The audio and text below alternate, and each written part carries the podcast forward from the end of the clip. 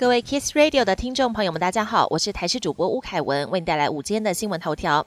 新冠疫情在本周迎来高峰，机关署推估每天感染人数将达上万人。但国内医师也提醒，现在感染新冠病毒，民众在快筛时可能会有两个空窗期。第一是感染初期可能测不到，建议有症状出现之后，还是要连续筛检三天。另外，病毒转为下呼吸道感染或是变成肺炎时，检测也可能会是阴性，但肺部。恐怕早已布满新冠病毒。如果出现呼吸道症状、缺氧等，应该要特别留意。家中也可以准备血氧机，有相关症状更应该就医检查，比较安全。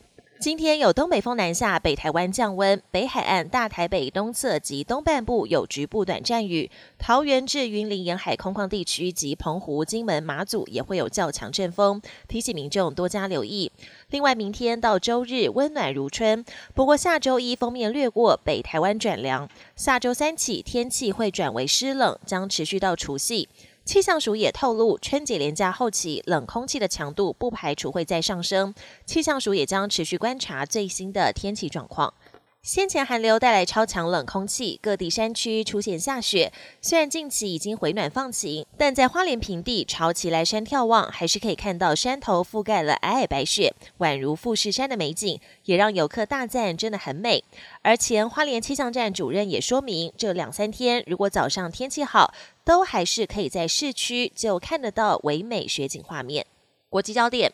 美国日用品巨头保险公司为在土耳其的工厂遭枪手闯入，挟持七名人质。经过九小时对峙后，警方救出了所有人质。工厂内的画面流出，桌上摆了一把枪，歹徒疑似在墙上画出土耳其和巴勒斯坦国旗，并写上支持加沙的字样。土国媒体报道，歹徒显然是为了抗议美国支持以色列对加沙采取军事行动。事件发生在当地时间一号下午三点多。